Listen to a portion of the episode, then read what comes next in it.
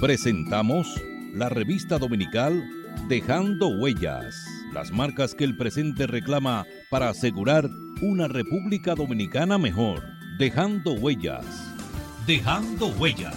Muy buenas tardes, apreciados oyentes de su programa La Revista Dominical Dejando Huellas. Recuerde que nos puede sintonizar a través del internet www.dejandohuellasfm.net y por las redes sociales en Twitter arroba Dejando Huellas R, en Facebook Dejando Huellas y en Instagram Dejando Huellas Radio. Dejando Huellas, una producción de Honorio Montás, trillando el camino día a día en ruta segura hacia un futuro mejor.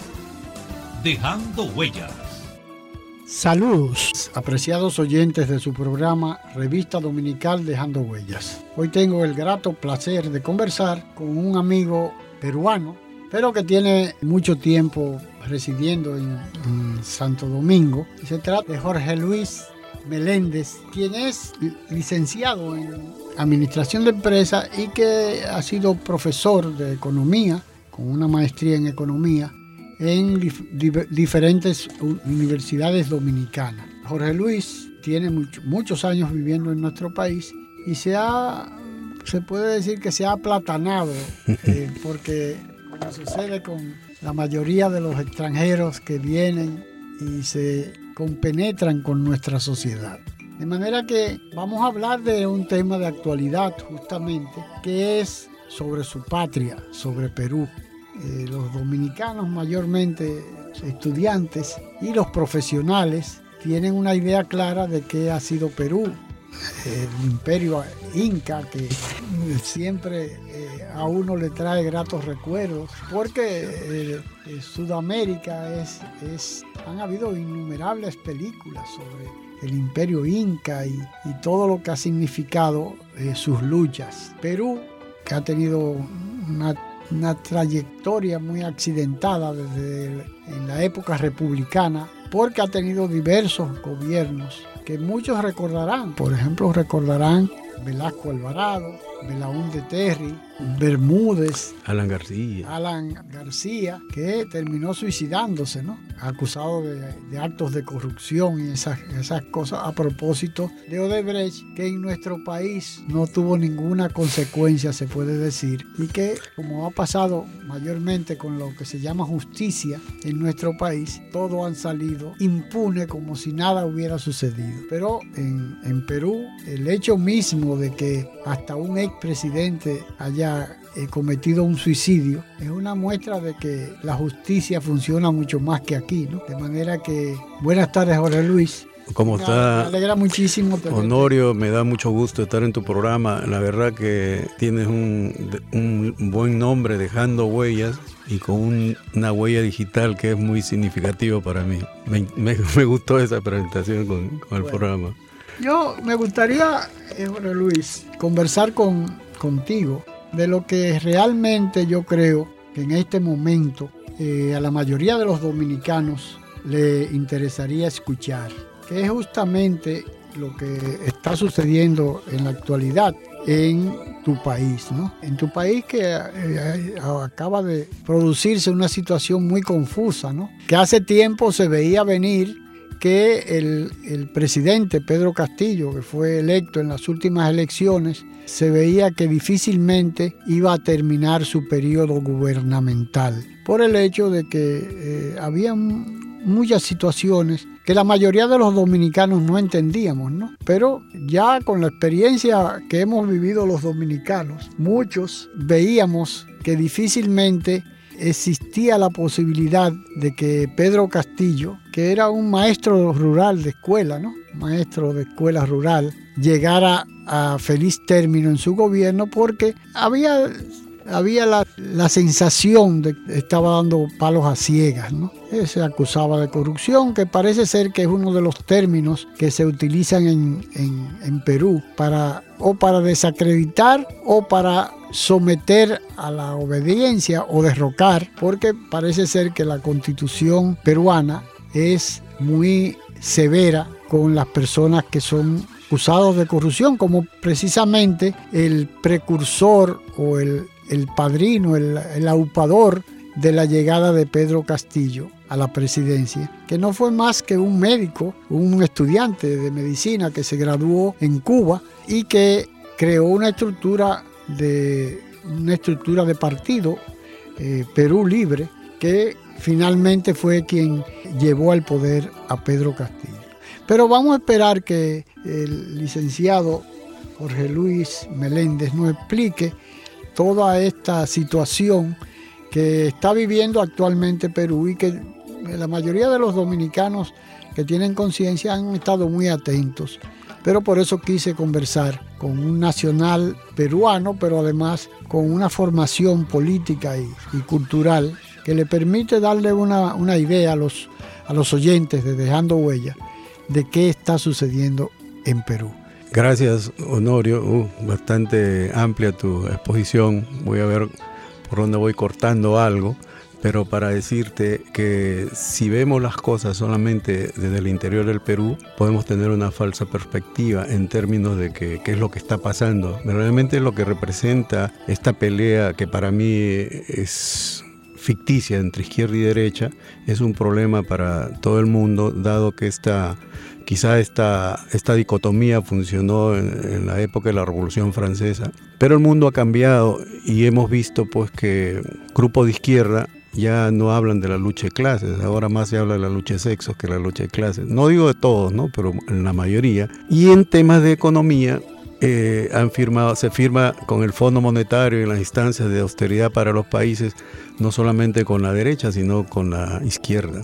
Entonces, visto esto, si nos acercamos a analizar el tema peruano de hoy, como si fuera un conflicto izquierda-derecha, podríamos estar perdiendo un poco la perspectiva. El tema central es que el Perú desde hace mucho, desde la época, digamos, de Velasco, para, hacer, para tener un punto, aunque ahí en el Perú era el centro primero del imperio incaico, con Cusco su capital, y después eh, el virreinato del Perú era que dominaba toda Sudamérica, y después de ese virreinato se dio el virreinato de Río de la Plata, el virreinato de Nueva Granada, que competía también con el virreinato de, México, ¿no? de, Nueva España creo que se llamaba. Entonces, eh, luego el Perú, pues este, dejó de esa de prescindir con las batallas de Ayacucho y de Junín en, en 1824 para darse una independencia eh, conformada. De ahí el Perú ha tenido muchos inconvenientes, pero que no voy a referirme a ese tema más sino a partir de los hace 50 años más o menos, con el primer gobierno del, de las Fuerzas Armadas, un programa de gobierno tipo nacerista, tipo tercermundista, dirigido por el general Velasco Alvarado, eh, que su, su, lema era ni capitalismo ni comunismo. Y de las cosas que hizo Velasco... En una época que recién terminaba o ya o estaba dentro de la Guerra Fría. Sí, todavía seguíamos en la Guerra Fría, y, pero había eh, está emergiendo el, tema de los movimientos no alineados en Bundung desde el 55 hacia adelante. Inclusive la posición de Velasco en ese tiempo era eh, constituir este movimiento no alineado que después se paralizó y hoy se está reactivando, con una política primero que, que ya se encontraba el tema de la deuda como uno de los problemas fundamentales de nuestras naciones, por un lado, y por otro lado, pues estas reformas que eran necesarias. El Perú, antes de Velasco, verdaderamente, yo pasaba por el interior del país, en la sierra, por ejemplo, y veíamos esas haciendas de los grandes hacendados, pues tenían atalayas donde había gente armada para evitar que los campesinos pudieran entrar o rebelarse. Las condiciones eran bastante lamentables. Ahí tenemos muchas historias contadas por esos escritores como Ciro Alegría, como eh, López Albújar, etcétera, otros grandes que han estado, que reflejaban pues la situación que se vivía. Entonces una de las primeras cosas que hizo Velasco Alvarado fue la ley de reforma agraria que eliminó el latifundio y empezó a organizar a través de cooperativas gran parte de estas grandes haciendas que se habían quedado principalmente azucareras en la costa y en la sierra también, aunque falló con el tema del minifundio porque los minifundios al final se volvieron muy improductivos, malamente económicos y si no hay rentabilidad, esto, esto de la rentabilidad está tanto en un, cualquier modelo que sea, no solamente un modelo que, como lo que se llama ahora capitalista. Bajo ese concepto, el general Velasco fue depuesto cinco años después, pero para mí, con la reforma agraria, le quitó el principal elemento motivador que podía aglutinar a las fuerzas de Sendero Luminoso que a partir del 18 empiezan a desatar con todo el terror. Pero, ¿cuándo nace ese movimiento que la mayoría de los dominicanos conocimos, ¿no? porque fue eh, casi eh, simultáneamente o un poco después de eh, lo que fueron los Tupamaros en Uruguay, de lo que fueron, de todos los movimientos de, izquierda que, existieron en, tanto en Chile como Argentina, Uruguay. Bueno, primero hay una oleada, hay una oleada de, digamos, el reflejo de la Revolución Cubana del, del 59 que Bolivia, eh, el paso del Che Guevara. Sí, y, por ejemplo en Perú el, mismo Hugo Blanco, el tema de Luis de la Puente Uceda, el tema de, de este Héctor Béjar, que estuvieron presos y en el momento que llega Velasco les da una amnistía. Entonces de estos amnistiados, Hugo Blanco, ya de la Puente no llegó porque falleció en, intercambio de disparos. Hugo Blanco siguió con sus propuestas porque al final él acabó llegando a una línea trotskista y seguía movilizándose en el sur. Pero Béjar sí trabajó con el general Velasco. Entonces construyeron en lo que se podía, pero estaba muy atacado, muy complicado y fue depuesto en el año 75 por Morales Bermúdez que todo lo que se construyó hasta esa época se fue deshaciendo. Y lo único que quedó después de toda esa experiencia ha sido la reforma agraria que no se pudo echar para atrás. Entonces a partir de ahí volvió otra vez, eh, ya entrando los, a los 70, digamos, cuando cambia las tasas flotantes por las, ah, las tasas fijas por tasas flotantes, las economías empiezan a ajustarse a todas nuestras naciones con política de austeridad, por de imposiciones del Fondo Monetario, etc. Y eso es el gobierno de, después de Morales de Bermúdez, llega otra vez Belaúnde Terry, que fue depuesto por el golpe, con un golpe de Estado que le hizo el general Velasco. Belaúnde Terry, en ese momento es el, el parteaguas de Sendero Luminoso, porque Sendero Luminoso ya había estado practicando durante la época de Velasco con tomas de tierra eh, por el 74, 75, haciendo ensayos porque el foco de Sendero Luminoso está en, una, en Ayacucho, en una universidad de Huamanga que tenía más de 200 años cerrada y que por fondos externos, específicamente de Francia, se reabre y ahí en uno de sus principales, eh, el jefe personal se llamaba Abimael Guzmán, que es el que da nacimiento a Sendero Luminoso con una política tan terrible como los de Mau Mau en África, violenta y que hizo el terrorismo por más o menos 20 años. En esos 20 años llega eh, Fujimori y es el que captura a Abimael y se considera una batalla estratégica la derrota de Sendero, pero no quedan, quedan remanentes de Sendero que todavía están desplazados y se luchan, luchan por, por el control y ahora controlan una zona que se llama el Brae, donde le dan declarado una zona... Hay una, hay una parte que tal vez los oyentes recuerden de todo ese tránsito en el gobierno de Fujimori, donde incluso hasta un embajador dominicano estuvo entre, los, secuestrados en una embajada en un golpe maestro de, los grupos de izquierda y que fue eh, se convirtió en un asalto militar una operación militar. Esa operación fue la del Movimiento Revolucionario de Tupac Amaru, con, con De Serpa Cartolini, un comando, toman la casa del embajador y precisamente... Eh, en medio de una recepción. En una recepción. Y las cosas eran bien interesantes porque los Estados Unidos y los japoneses querían una negociación. Sin embargo, eh, el gobierno militar organizó un comando para liberar la, la casa del embajador porque era una embajada de Japón, creo. Sí, la casa del embajador de Japón, que es grandísima en pleno centro de Lima. Y pues eh, logró hacer una toma exitosa con muy pocas bajas, creo que murieron algunos militares, pero que eso marcó ya el fin de, esta época primaria de violencia. En, el, en Perú era, era invivible, Lima tenía trancas por un lado, trancas por otro, coches bombas, etc. Una situación de, realmente muy de una guerra interna bien sucia. A partir de eso, Fujimori es defenestrado por los mismos eh, elementos vinculados a los Estados Unidos, dado que Fujimori no quería aceptar sus políticas de que no se tomara, no se hiciera el, cambio del... Volvieran a la democracia porque le había cerrado el Congreso. Hizo lo mismo que, que, que Castillo. Entonces, para sacar a Fujimori, él perdió las elecciones, se va del país y hacen una ley que es la que sigue funcionando para vacar a los, a los, a este, presidentes, que se llama incapacidad moral. Uno no sabe qué representa, qué cosa es la incapacidad moral, pero eso se usó para vacar a Alberto Fujimori. Y esto se ha repetido para vacar a Pedro Pablo Kuczynski, para vacar a, Alberto a, Vizcarra y ahora para Castillo. Es decir, con un mismo cuchillo se han cortado varias varias cabezas de diferentes tendencias, con una ley que se dio para poder acabar de amar. No, ¿Ha sido eh, eh, beneficiosa para el Perú esa ley? No ha sido beneficiosa porque específicamente se dio para, para cortarle la cabeza a Fujimori, pero como no se ha, no se ha eh, eliminado la ley, ha aplicado y, y, han creado un ambiente de inestabilidad política impresionante. ¿no?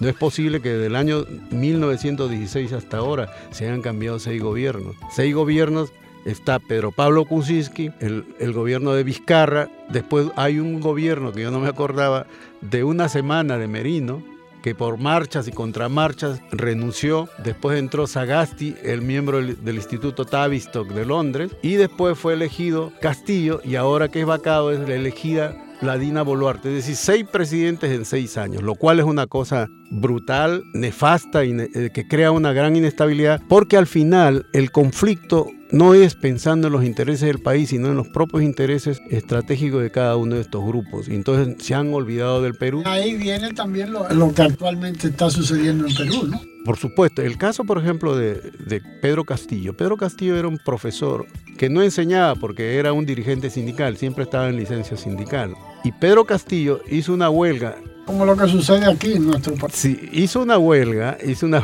hizo una huelga y fue más o menos exitosa porque recibió el apoyo del Congreso para sacar algunas cosas a favor de, ese sector de profesores, porque él controla una parte de los profesores más vinculados a Sendero Luminoso, los remanentes de Sendero Luminoso, que al SUTE, que es la verdadera dirección que está del Partido Comunista de los Chinos. Entonces, pro chino, mejor dicho. Pero entonces, este Sí, entonces el asunto es que por, ese, por esa situación, Pedro Castillo tampoco es, eh, era miembro del partido Perú Libre, de Vladimir Cerrón. Pero como Vladimir Cerrón... No, que, no, que le explica ¿Quién es Vladimir? Vladimir Cerrón es un médico eh, que estudió en Cuba, es neurocirujano y cosas por el estilo, y fue gobernador de, de, una de las regiones del Perú, que es la región de Junín, por dos periodos, pero se le detectaron elementos de corrupción y no podía, no podía postularse a la presidencia, entonces él invitó a Pedro Castillo para que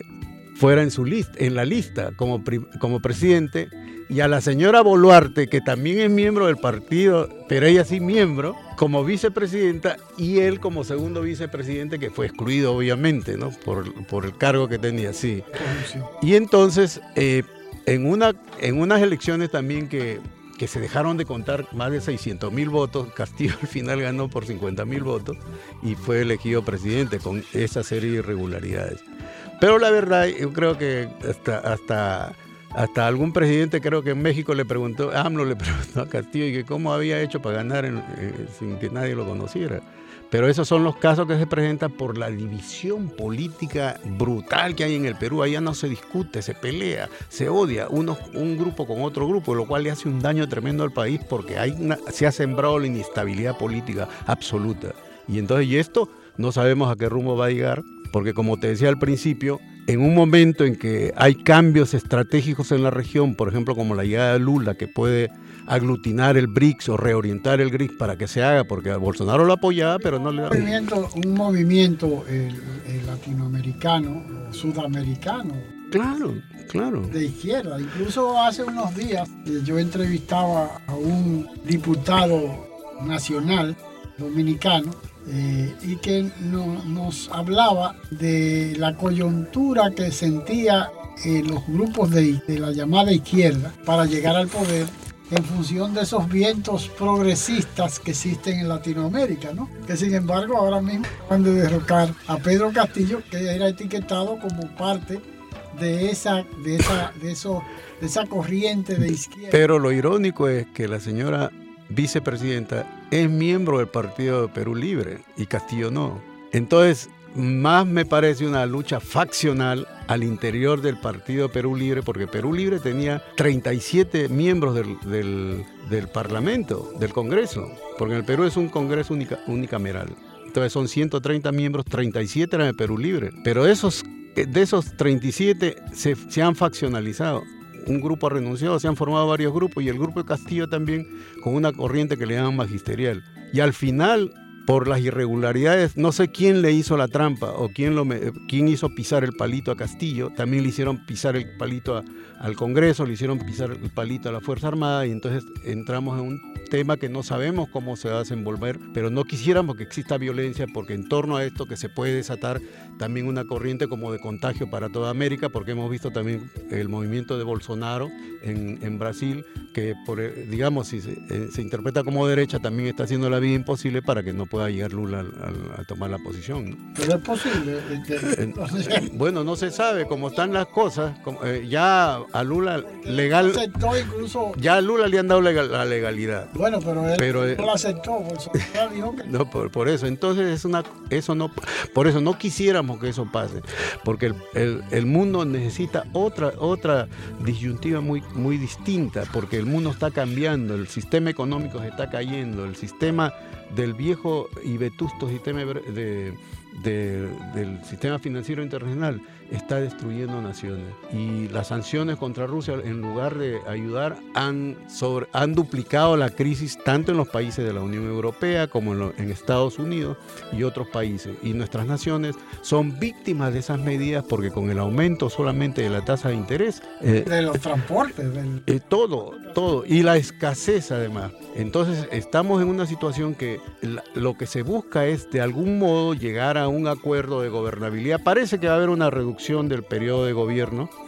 Digamos, ahora se habla, antes se habló del 24, ahora se está hablando del, diciembre de 23 para ir a unas nuevas elecciones, de todo en general para todo el país. Pero lo que no quisiéramos es que, esto se pueda desatar porque hay movimientos también, acuérdense que hay toda la experiencia de, sendero que está metido ahí en, bajo otra, otras, otras caretas, otras formas, hay bien financiados, por ejemplo, yo eh, te mandé unas notas ahí donde a una flote camionetas nuevecitas, todos llevando gente de, oposición, movilizando personas y eso puede ser de muchas cosas que yo no voy a mencionar por, razón de, esencia política, pero puede estar vinculada a fuentes negras de, financiamiento para todas esas operaciones. Han soltado al ejército también.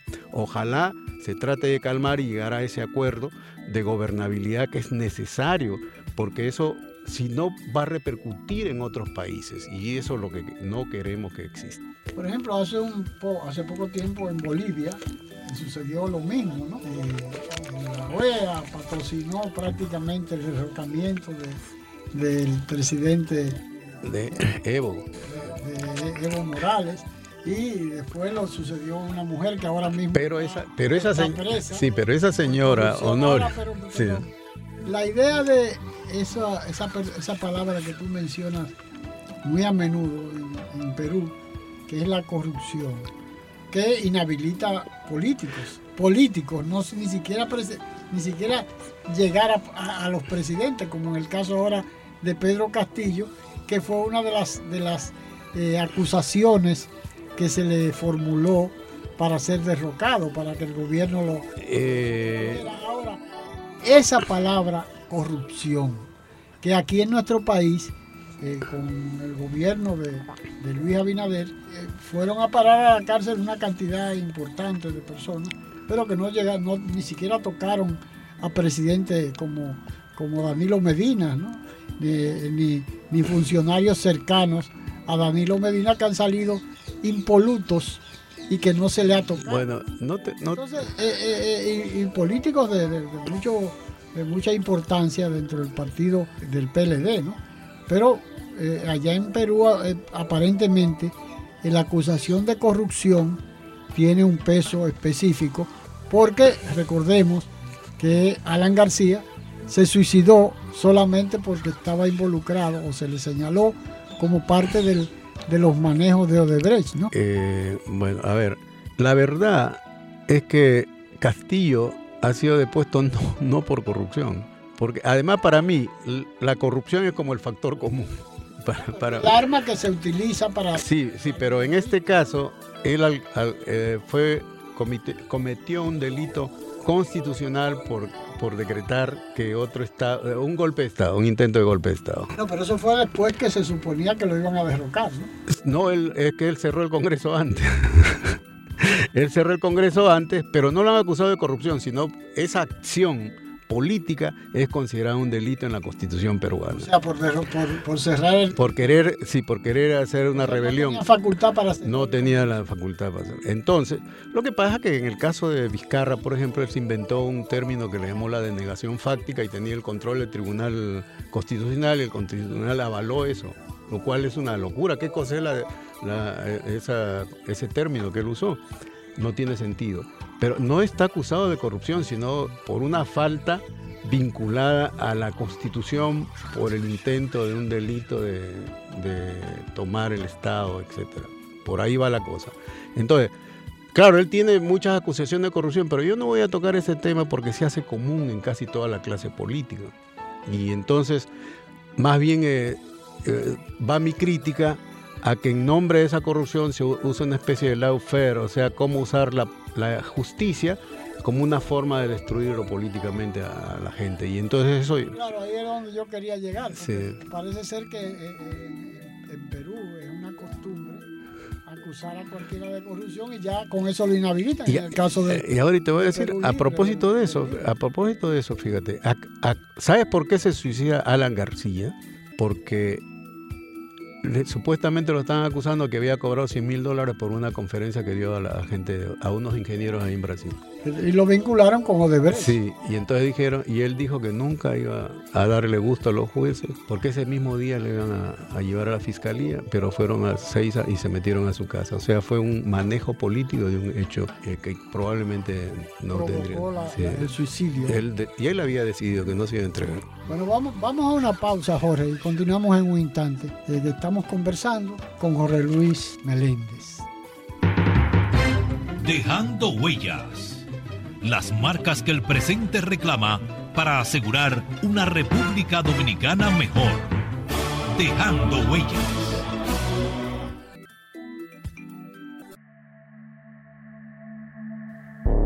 El aborto es un atentado contra la existencia individual y familiar. El aborto es un atentado contra la existencia de nosotros como país. El aborto es un homicidio y quien lo practica mata. Un mensaje de Dejando Huellas, su programa.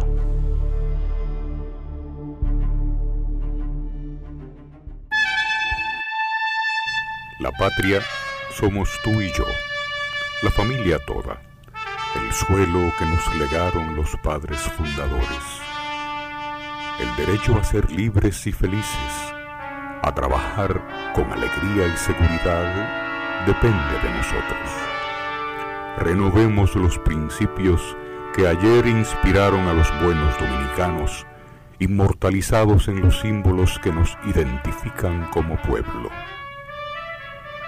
Defendamos palmo a palmo nuestra patria, que es como defendernos a nosotros mismos en las presentes y futuras generaciones. Enarbolemos pues nuestra bandera, blasón eterno de los sagrados valores de la dominicanidad.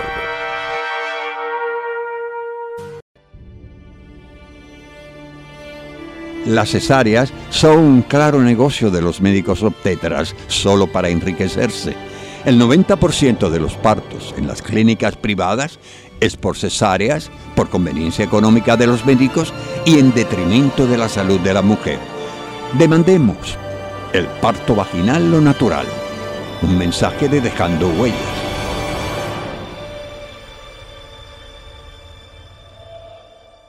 Sintonice nuestras plataformas digitales, la emisora online dejando huellas fm.net. Excelente música a las 24 horas 365 días al año y nuestra página digital dejandohuellasfm.com con informaciones variadas, entrevistas y temas históricos. No se pierda esta experiencia. Juan Pablo Duarte, digno siempre de admiración y respeto, hablaba así. Los enemigos de la patria, por consiguiente nuestros, están muy acordes en estas ideas. Destruir la nacionalidad, aunque para ello sea preciso aniquilar a la nación entera. Juan Pablo Duarte, un mensaje de Dejando Huellas.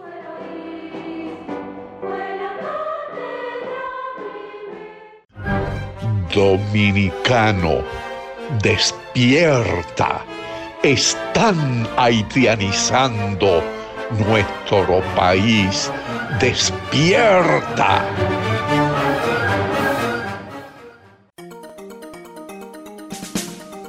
Somos patria porque nos une una cultura, un territorio e idénticos propósitos. Somos patria porque conquistamos la libertad en la espada, en el trabuco y el coraje. Somos patria porque en la libertad nos hemos convertido en los mejores guerreros de la paz. Somos patria en las voces, en la lengua, en el eco, en el canto y en la historia de tres razas que han puesto a circular en nuestras venas patria amada, en nuestros laberintos interiores, vive para siempre. Un mensaje de Dejando Huellas, su programa de la tarde.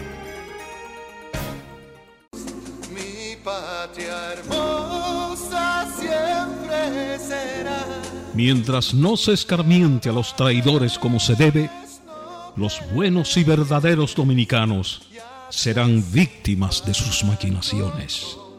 Juan Pablo Duarte, dejando huellas.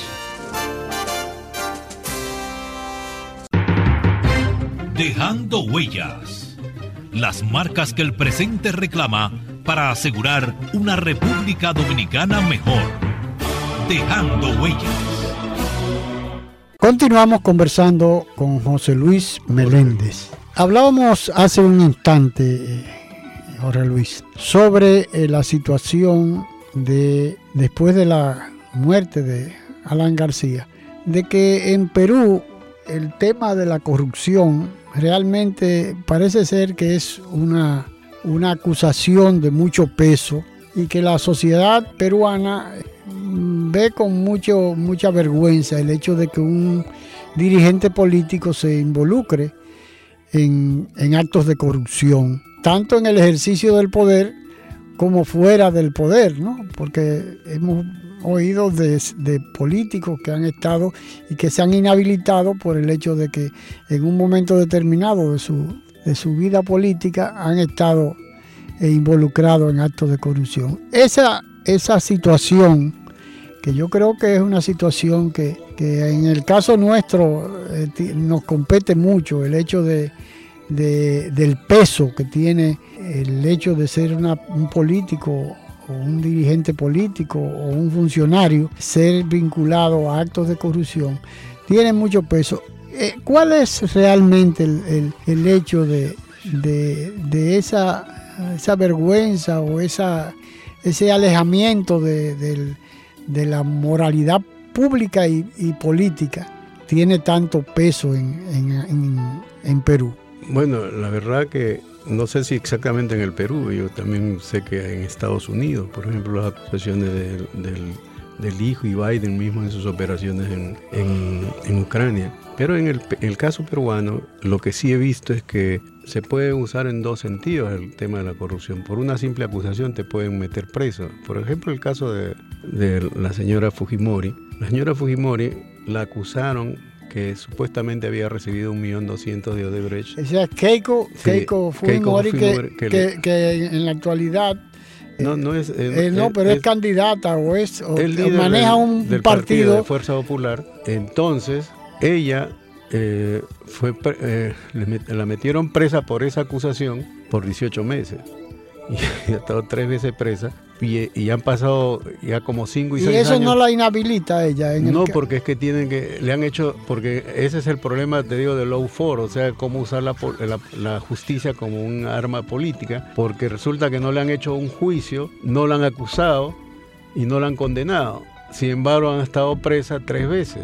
Entonces, ese es, sin embargo, además, que lo, el millón doscientos de dólares es nada comparado con los miles de miles de millones que se han repartido entre gobernadores de, de regiones, de empresas que han lucrado y que ahora el escándalo es tan grande que estas mismas empresas corruptoras han cambiado de nombre, de razón social y han, siguen trabajando con el Estado. Entonces esas cosas que tú te empiezas a cuestionar, ¿qué tanto es el tema de la corrupción? La corrupción viene además de los, no solamente del país, sino de, de los que ejercen la imposición de ciertas políticas económicas, que es la forma de abrir a los países corrompiendo a sus funcionarios, sea el nivel que sea, para que puedan aplicarse esta política y vayan en, perjuicio de la ¿Qué tantas empresas multinacionales existen en, en, Perú, porque hemos visto y tradicionalmente lo que pasó con, con Allende, ¿no? Eh, y lo que ha pasado en, muchos países, como en Bolivia,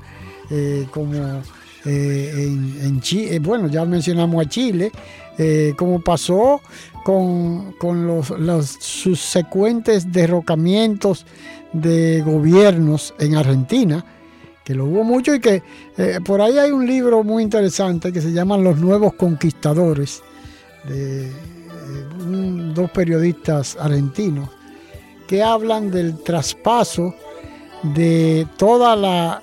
Eh, lo mismo que se repitió aquí con la caída de Trujillo, ¿no? Que una gran cantidad de bienes, de empresas que eran de, la, de los miembros, que eran del, del, tirano de Trujillo y de sus familiares, pasaron a manos del sector privado, del sector empresarial, que se consolidó después de la caída de Trujillo, que fueron los grandes beneficiarios del derrocamiento de la dictadura trujillista. Pero ese libro que yo te menciono, que tiene como título Los Nuevos Conquistadores, un libro muy interesante, que narra un trabajo de investigación de dos periodistas, de, eh, que narra el traspaso de los bienes del Estado a partir de, de Juan Domingo Perón, que dejó una enorme cantidad y es muy comparable a lo que sucedió aquí en nuestro país con Trujillo, porque incluso era más o menos el mismo método de gobierno que tenían Trujillo y Perón, ¿no? Pero Perón dejó una cantidad enorme de bienes y resulta que fue pasando a manos de los de empresarios españoles principalmente, ¿no? Como Aerolínea Argentina, como el transporte, eh, una, una, enorme cantidad. Eso, esa misma situación se ha producido allá en, sí, pero bajo otra óptica. Durante el gobierno de Velasco se nacionalizaron las minas, etcétera. Y después de la crisis, de la salida de Velasco hacia adelante, resulta que el manejo del Estado era tan malo, de los trabajadores era tan malo porque se llegó a crear lo que se llamó la propiedad social. Empresas que ellos mismos la administraban, pero estaban todas quebradas. Todos los, las obreros. Las grandes cooperativas de azucareras estaban quebradas. Entonces al final, desde el gobierno de Belaúnde hacia adelante, se revirtió todo eso. Fíjate que lo engañoso que es esta situación, se revirtió y se entregó a empresas privadas, sean nacionales como extranjeras. Pero te dice claramente que el tema del, del cambio de propiedad es básicamente un tema de gerencia. O sea, seas trabajador, seas lo que sea, tú tienes que estar preparado para dirigir y sacarle rentabilidad a la empresa, porque la rentabilidad no es un fenómeno capitalista, es una rentabilidad. La rentabilidad es una necesidad en cualquier sistema, si no, no funciona. Entonces, lo que ha pasado en el Perú es eso, que ha revertido las grandes haciendas azucareras, son propiedad privada ahora, las grandes eh, otras tierras que que se pasaron por la reforma agraria son propiedad privada porque de alguna forma se han vendido y se están explotando. Entonces lo que se ha olvidado es que el país necesita progreso. 20 años de, políticas neoliberales han destruido al país. No es posible que durante la pandemia, por ejemplo, Lima, una ciudad de, 20, de 10 millones de habitantes, hay un millón de habitantes que no tiene agua. Eh, un dominicano ni siquiera lo podría creer, pero en Lima, por ejemplo. Entonces, ¿cómo es posible si dice que un sistema es óptimo, cómo puede haber tanta pobreza? ¿Cómo puede haber tanta informalidad? No puede haber un 60% de gente que, tiene que ganarse la vida saliendo a la calle sin seguro, sin nada. Eso es, ese es una vergüenza para los políticos, sea de cualquier, sea eh, de cualquier posición, porque desde ese tiempo hacia adelante ha habido izquierdistas, derechistas y todo es una combinación de elementos que han sido un fracaso para un programa nacional de reordenamiento, de recuperación nacional, de desarrollo de la producción, desarrollo de la productividad, de la salud y todos estos elementos que han sido tan graves durante la pandemia, que se llevaron a mucha gente en el Perú. En el Perú murieron más de 250 mil personas por descuido, básicamente, por el COVID. Ahora, Jorge Luis, hay una, hay una idea que me, surge. Eh, en Latinoamérica y principalmente en Sudamérica, en el Cono Sur, ha habido un casi se puede decir un fracaso de, la democracia. Eh, realmente no ha habido progreso en casi ninguno de los países que uno tiene idea de que pueda haber. Eh, Argentina, mira lo que, lo que hemos visto, ¿no? lo que ha sucedido con, con los esposos que han gobernado tanto uno, el, primero el esposo que se religió un par de veces y después, ahora que le acaban de condenar a seis años de prisión a, la vicepresidenta justamente. Pero han habido, eso es una historia de toda Latinoamérica, eh, que realmente, por ejemplo, nosotros podemos decir que somos tal vez, tal vez la excepción de las reglas. Un país pequeño que no tiene la misma dimensión económica, pero por ejemplo Brasil ha tenido mucho altas y bajas, ¿no? que uno no se explica eh, como un país con tanto potencial y tan grande todavía no había podido lograr una estabilidad política y económica, ¿no? Porque viene un gobierno y sube y viene el otro y baja y, así pasa con Uruguay, Paraguay ni se diga, Paraguay ha tenido una inestabilidad permanente, Colombia también ha sido lo mismo. con lo que decía Lino LaRouche, el economista fallecido en Estados Unidos, que él decía que es el sistema financiero el que crea condiciones para estas desgracias, porque cuando se dio el, Bretton Woods, habían tasas fijas 2 o 3% al año para cada país. Y de ese periodo hacia adelante hubo un gran desarrollo, pero desde el 71 hacia adelante las tasas fijas se volvieron en tasas flotantes, es decir, los países nuestros se volvieron exportadores netos de capital para el pago de la deuda, vino después el proceso de privatización, vino después el, el libre comercio, destruyó la capacidad nacional, que todo se importa. El caso dominicano es específico, en el caso dominicano se ha destruido casi la capacidad de producir porque la mayor, con el libre comercio y todo eso lo que se dedicaron las empresas productivas fue a, a, importar, y a distribuir. Y se le dio carácter a, a lo que puede definir la supervivencia de una nación. Por ejemplo, ahora hay que darle un reforzamiento total a la producción nacional de cada país, el desarrollo de su infraestructura para poder sistemas de salud adecuados, sistemas de educación adecuados. por ejemplo, en Chile el sistema de salud ha sido un fracaso y fue uno de los ejemplos, por ejemplo, que se tomó aquí. Claro, si tú te acuerdas. Eh, para, para el desarrollo, para la implementación de, ah, con Pinochet va a cambiar América. Y Pinochet, después de 50 años, el, hace dos años hubo un levantamiento brutal en Chile ¿Por qué? Porque ese éxito de Pinochet solamente benefició a un pequeño grupo, como en cada uno de nuestros países que ha beneficiado a un pequeño grupo, pero ha descuidado a la población que está urgida de mejorar su condición de vida. La pobreza tiene que ser eliminada de cada nación a nivel mundial. Nosotros proponemos, o sea, como Instituto Schiller, que yo pertenezco al Instituto Schiller, estamos diciendo que debe cambiarse la estructura de seguridad y económica del mundo a un nuevo Bretton Woods. Hay que cambiar esto. No es posible que un grupo de banqueros se sigan ganando las ingentes cantidades y más con estas cuestiones especulativas a costas de no tener agua en un país, no comer, no tener educación, no tener salud. Eso tiene que cambiar, mi querido eh, Honorio, y, es una, y esto no tiene que ver ni con derecha ni izquierda, sino es un derecho natural de, un, de una persona, de un ser humano.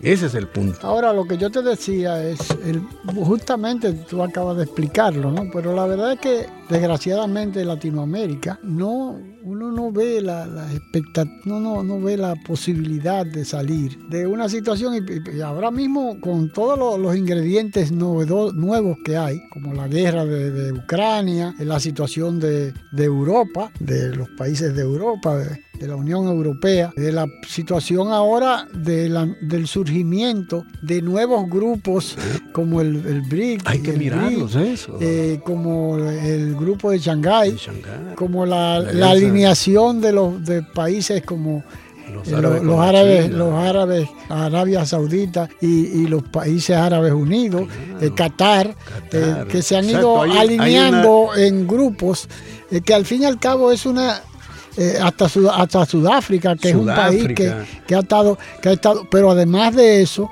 se ha notado la incidencia de esas dos grandes potencias como China y Rusia en África, ¿no? que, es un fenómeno que realmente hace pensar que ese, ese gran país que es los Estados Unidos ha ido perdiendo el... Pues claro, porque no puede ser cobra deudas y, este, matando gente. Tú, lo que mira, Franklin Delano Roosevelt, casi al final de la Segunda Guerra Mundial, dijo a Churchill, le dijo, mira, se acabó el colonialismo y lo que queremos es que las fábricas norteamericanas, las máquinas norteamericanas vayan a los países pobres para que puedan desarrollarse. Lamentablemente se murió y, y Trump, o perdón, este, el, que lo reemplazó, ¿cómo se llama? Truman, Truman, lo único que hizo fue tirarle dos bombas atómicas a los, a los, a los japoneses. Y después... no tiró la tercera a China porque no le dio tiempo. Y el control de esa casta política gobernante es contrario a los intereses de la propia población norteamericana en estos momentos. Y esto, esa, eso tiene que cambiar. Se está cayendo. Ellos creen, hablan con tal arrogancia, pero sin embargo los pies los tienen de barro. No saben en qué se están destruyendo a sí mismos mientras siga esa condición. Y lo peor es que podrían desatar hasta una guerra termonuclear. Ahora, finalmente, eh, Jorge Luis, la, la salida, volviendo al Perú, que tú le ves a esta situación que uno sabe, para uno lo ve desde aquí, desde, desde un país lejano, eh, como una situación eh, que no, no se le ve salida inmediata, no por el hecho mismo de lo que es de lo que es eh, lo que ha sido la inestabilidad política en Perú, como tú lo has dicho, ¿no? Hemos, han ido gobiernos y gobiernos y gobiernos y en, en unos años, en 10 años han habido seis, gobiernos. Seis, presidentes en seis años. Sí, eh, seis presidentes en seis, años. o sea, un presidente anual. O sea, no, no, ese, ese, concepto de, que los presidentes duren cuatro años, cinco años, seis, deben durar cinco años ahí en el Perú por ley. Y, seis años, que un, una, por ejemplo, en, México creo que duran seis, años.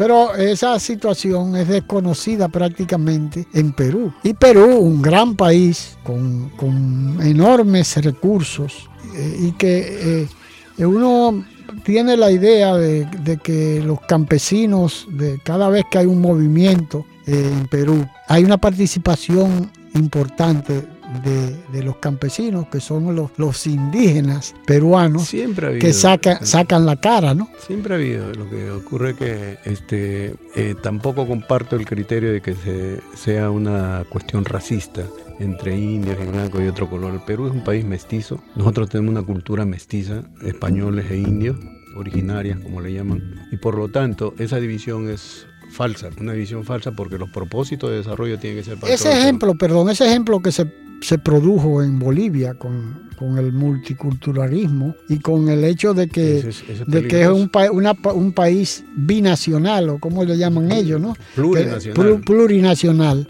Es el mismo fenómeno que se podía producir en, Perú. Claro, porque eh, eso rompe la soberanía de los estados. Eso es lo, lo peligroso. Fíjate que ahora en Bolivia de hace un tiempo hay una provincia que se llama Santa Cruz que quieren zafarse. Que hace tiempo que está tratando de. que logró su autonomía, creo, ¿no? no Algo así. No, han logrado su autonomía, pero eso, ¿sabe que Eso es de manufactura británica, que, eso de, las etnias y todo es, es, una cosa bien peligrosa porque es para romper la unidad nacional. Yo lo entiendo así. Por ejemplo, con el caso de los mapuches, cuando un argentino comentaba sobre los mapuches, porque la zona de mapuche eh, también hay en Argentina, y en Chile, ¿no? Y en Chile, entonces dicen, no, lo que quieren hacer esto para, para que los británicos estén ahí. Entonces, no es posible. O sea, somos diversos, somos naciones que nos hemos nutrido de, de, de mucha la diversidad, ¿no? Claro, y entonces tenemos, esa, esa, es lo, esa es la diversidad, pero tenemos unidad. Mira,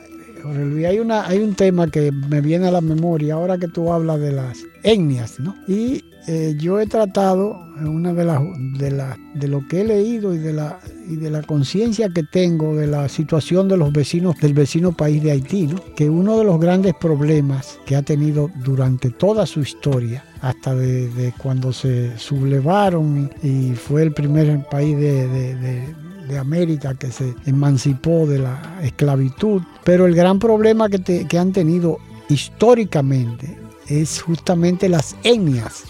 En Haití los estudiosos eh, es, es justamente la justificación que tienen para los problemas históricos que han tenido es justamente el problema de las etnias, porque fue una estrategia bien pensada, bien pensada en la época de los barcos negreros, ¿no? que traían los esclavos de diferentes etnias para que no nunca se pusieran de acuerdo. Y hemos visto el ejemplo de hasta dónde llega eh, la, la divergencia entre las etnias diferentes. Lo hemos visto con los Utis y los Tuxis en, en, en, África. Soliviantan esa eh, eh, Entonces eso fue explotado por esos barcos negreros que inteligentemente seleccionaban a los esclavos que iban a traer en los barcos negreros de diferentes etnias para que entre ellos nunca se pudieran poner de acuerdo y ocasionar levantamientos. Eso fue una estrategia bien pensada y hasta el día de hoy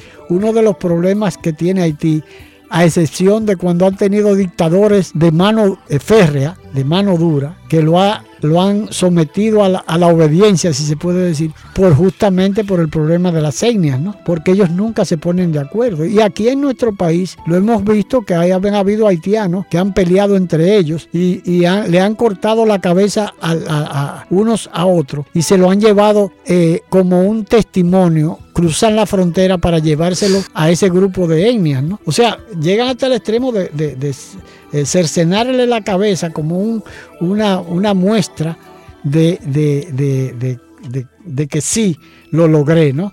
Y eso, eso, ese es lo que pasa. Qué, qué, buen ejemplo da, porque eso es la consecuencia que podría existir en nuestro país con eso de la multi, multinacionalidad, multiculturalidad y, las etnias. Esas cosas que, inclusive los propios Estados Unidos es víctima ahora de eso que llaman el güey, que, los negros, que los indios, que los estos. Entonces hay una división absolutamente social, una división social que muy, lo que va a llevar a una confrontación más tarde que más temprano y eso tiene que cambiar porque una porque una de las cosas que ha aprovechado Donald Trump es justamente eso, ¿no? Y ha sido un ingrediente importante para la actual división que existe en los Estados Unidos, ¿no? Porque eso que vimos con el Congreso, eso jamás en la vida se hubiera pensado que podía suceder en Estados Unidos. Y si le agregas a eso legalización de las drogas, cultura desconstruccionada, totalmente destruida. Con la homosexualidad y los grupos estos que se han formado y las políticas de género y todo este tipo de cosas que lo que han hecho es dividir la sociedad en algo parecido como si fueran etnias, ¿no?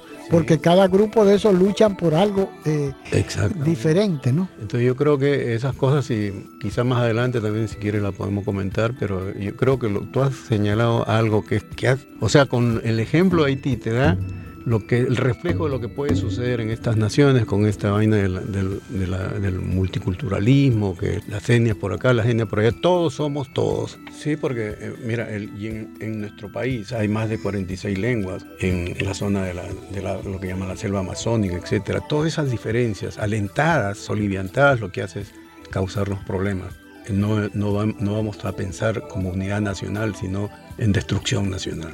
O sea, eso es, eso es parte de la, consecuencia que se está viviendo actualmente en, Perú. Parte. Y eso es lo, lo que... tenemos son seres humanos, no la única raza humana es la raza humana que existe, no Bueno, Jorge Luis, yo te agradezco muchísimo esta conversación porque hemos abarcado un, panorama bastante amplio. Pero eh, al fin y al cabo yo creo que eh, es una forma de que, de que se pueda entender la situación que vive el Perú actualmente. Algo se hizo. Eh, bueno, muchísimas gracias. Gracias. En la zona de, la, de lo que llaman la selva amazónica, etcétera, todas esas diferencias alentadas, soliviantadas, lo que hace es causarnos problemas. No, no, vamos a pensar como unidad nacional, sino en destrucción nacional. O sea, eso es, eso es parte de la, consecuencia que se está viviendo actualmente en, en, Perú. Dejando huellas. las marcas que el presente reclama para asegurar una República Dominicana mejor. Dejando huellas. Somos patria.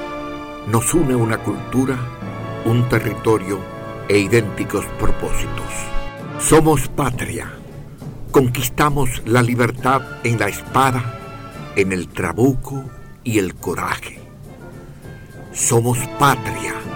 En la libertad nos hemos convertido en los mejores guerreros de la paz. Somos patria en las voces, en la lengua, en el eco, en el canto y en la historia que tres razas han puesto a circular en nuestras venas. Patria amada, en nuestros laberintos interiores, vive para siempre.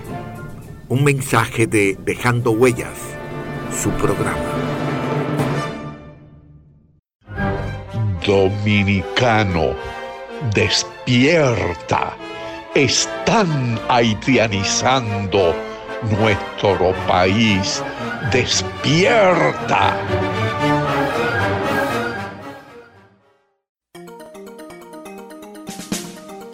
Somos patria porque nos une una cultura, un territorio e idénticos propósitos.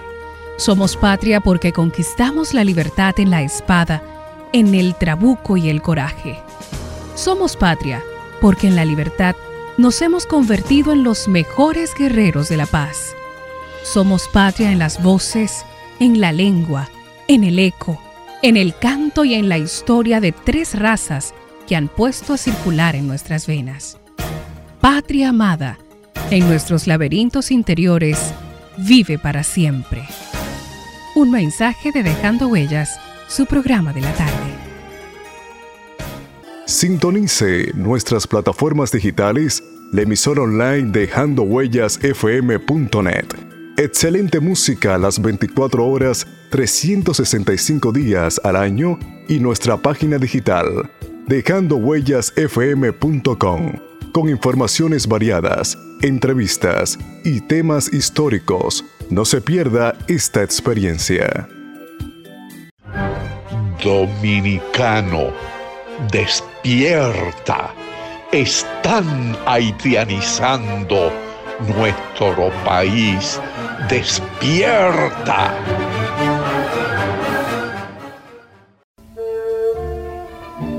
Juan Pablo Duarte, iniciador y principal propulsor del proyecto independentista nacional, que en 1844 culminó con la proclamación de la República Dominicana. Decir Duarte es decir memoria y sueños libertarios, valores y bandera, territorio, ideas redentoras, sacrificio y dignidad de un pueblo. Decir Duarte es proclamar los derechos democráticos y no permitir que nadie ultraje ni mancille su lengua, sus leyes, sus costumbres, su identidad y su destino. Nuestro compromiso es defender la nacionalidad, ese pregón generoso de sangre y amor que Duarte llamó República Dominicana. Duarte siempre. ¡Viva la República Dominicana! Un mensaje de Dejando Huellas. La patria es raíz y sentido de la vida, luz del alba, bandera tricolor que digna tremola los cielos. Patria es humanidad. Patria es la lengua, la cultura, modos de vivir, amar y morir. Patria es solidaridad.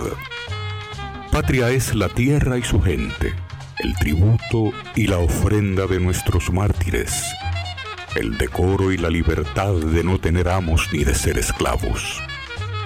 Patria es nuestra música, nuestros bailes y danzas, nuestras costumbres, nuestras cosechas, nuestro ancho mar, nuestros bosques y ríos. Patria son nuestros amores, el ensueño, la llovizna sobre el rostro de una niña, las iguas y los almendros, la palabra alta, grande y clara de nuestro destino.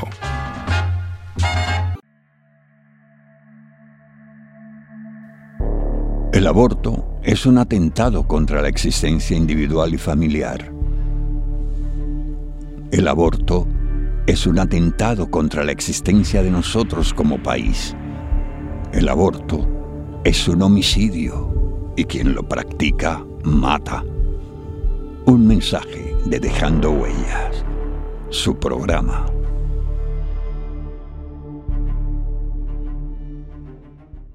Hay que ser profeta ni adivino. Esto lo dijo el presidente Balaguer en 1995. Pido permiso a esta concurrencia para referirme a algunos temas de actualidad.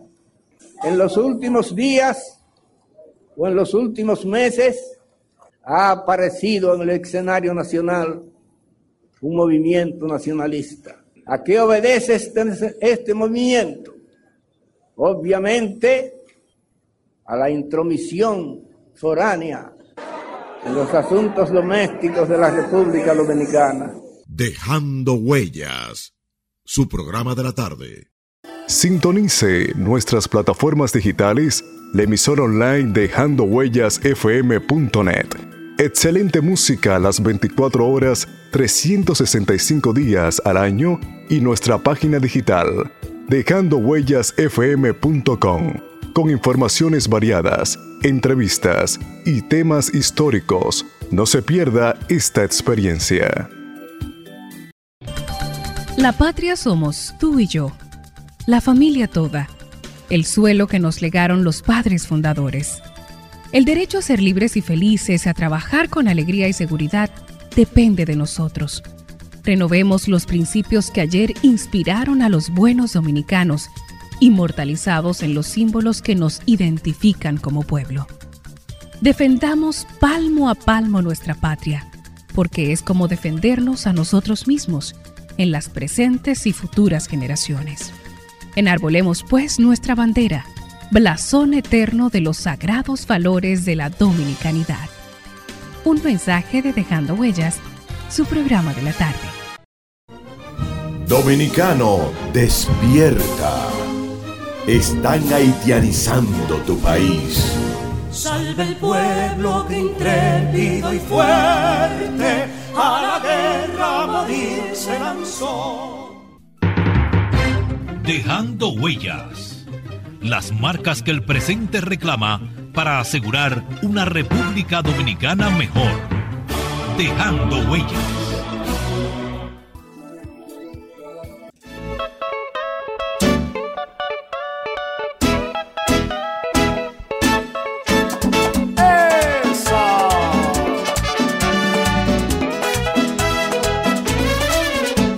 nación dominicana, la más bonita, la más gallarda, tierra de ensueños, toda primor, donde se inspira el ruiseñor, tierra del alma, de mis amores, inspiradora de mis canciones, que llevo dentro, dentro de mí, por eso siempre canto por ti. Que son las madres de nuestras aguas. En ellas nacen vitales fríos que llevan pan a los bohíos. No aceptaremos en ninguna era imposiciones extranjeras. Y en nuestro escudo siempre dirá Dios, Padre y libertad.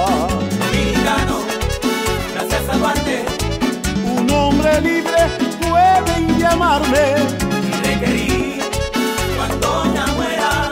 Cubran mi pecho con la bandera. Será intente venir fuera. A mancillar nuestra bandera. Que tenga el mundo esto presente. Dominicano seremos siempre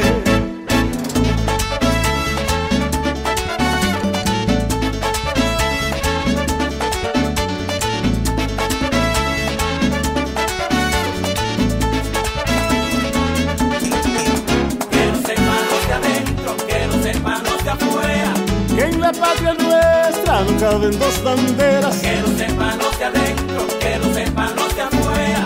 En la patria nuestra no caben dos banderas.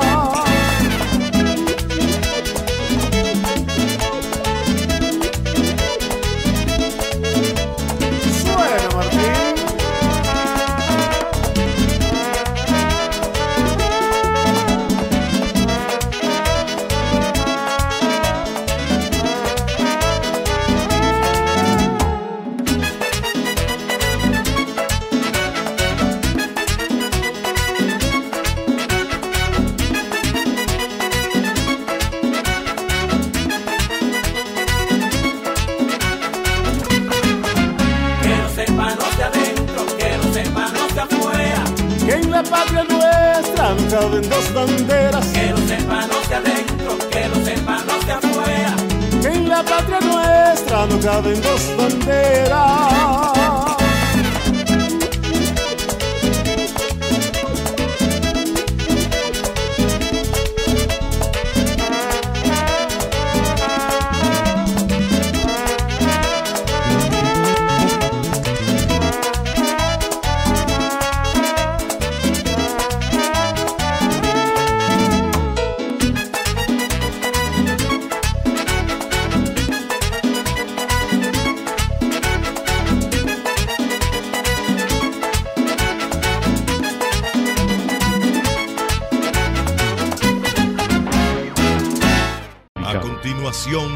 una alocución al país del presidente constitucional de la República, doctor Joaquín Balaguer, en 1994. ¿Qué está pasando? Lo que está pasando nos obliga a todos los dominicanos a hondas reflexiones. Voy a mencionar algunos datos significativos sobre los cuales llamo también la atención de todos mis compatriotas en el contrato que se firmó recientemente para la cancelación de la deuda pública con empresas privadas, principalmente norteamericanos, se insertó la siguiente cláusula. Cito, este contrato se ejecutará en los mismos términos, aún en el caso en que la República Dominicana concierte pactos de integración económica con otros países y en el caso en que la República Dominicana se fusione con otro país del hemisferio. Este contrato fue sancionado por el Congreso Nacional. Me ha extrañado muchísimo que ni los diputados ni los senadores hayan fijado su atención en esa cláusula, que pasó para todos inadvertida. Dejando huellas. Dominicano, despierta. Están haitianizando tu país. Salve el pueblo que intrépido y fuerte a la guerra morir se lanzó las marcas que el presente reclama para asegurar una República Dominicana mejor, dejando huellas. La patria es raíz y sentido de la vida, luz del alba, bandera tricolor que digna tremola en los cielos. Patria es humanidad, patria es la lengua, la cultura, modos de vivir, amar y morir. Patria es solidaridad, patria es la tierra y su gente el tributo y la ofrenda de nuestros mártires, el decoro y la libertad de no tener amos ni ser esclavos. Patria es nuestra música, nuestros bailes y danzas, nuestras costumbres, nuestras cosechas, nuestro ancho mar, nuestros bosques y ríos. Patria son nuestros amores, el ensueño, la llovizna sobre el rostro de una niña, las iguas y los almendros, la palabra alta, grande y clara de nuestro destino. Un mensaje de Dejando Huellas. El aborto es un horrendo crimen que le pone fin a una vida humana. Recházalo. Un mensaje de Dejando Huella. Su programa.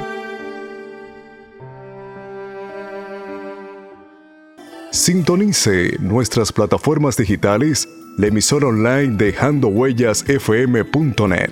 Excelente música las 24 horas, 365 días al año y nuestra página digital dejandohuellasfm.com con informaciones variadas, entrevistas y temas históricos. No se pierda esta experiencia.